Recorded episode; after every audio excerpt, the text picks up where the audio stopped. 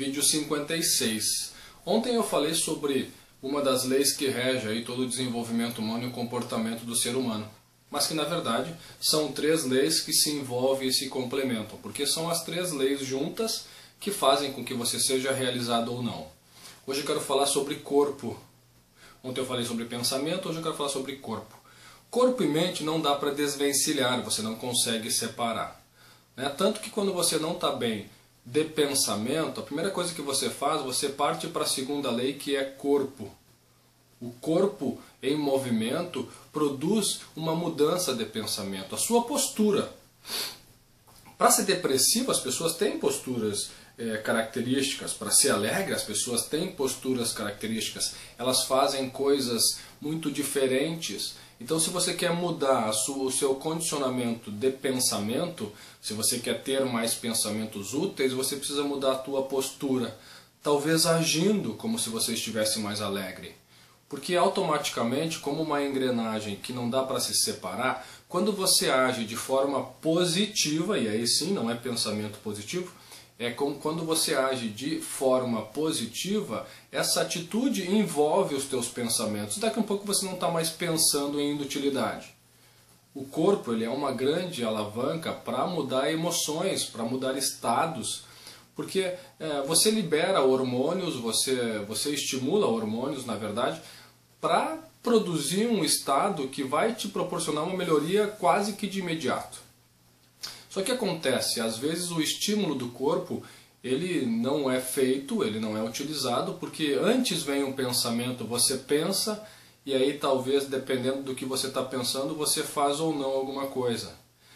Para ter essa mudança e para saber realmente usar essa segunda lei, que é o corpo influencia a mente e vice-versa, quando você pensa em alguma coisa que você considera que pode te dar um bom resultado, é, vai lá e executa, não fica imaginando cada passo para poder fazer alguma coisa. Quer ver? Para para pensar, se você tivesse que ir para a praia num calorão, né? talvez 30, 40 graus. Se você fosse pensar cada passo para ir para a praia, você não iria. Porque é, envolve muitas ações pequenas, até o ato de ir para a praia que talvez te dê um prazer é, envolve grandes, pequenas dores. Né? Olha só que interessante, grandes, pequenas dores, porque uma pequena dor pode produzir uma grande dor que te, te, te tira todo o estímulo para ir para a praia.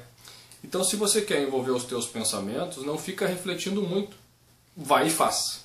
Porque é isso que vai começar a influenciar a tua mente e os teus pensamentos. Mas também isso requer muita responsabilidade.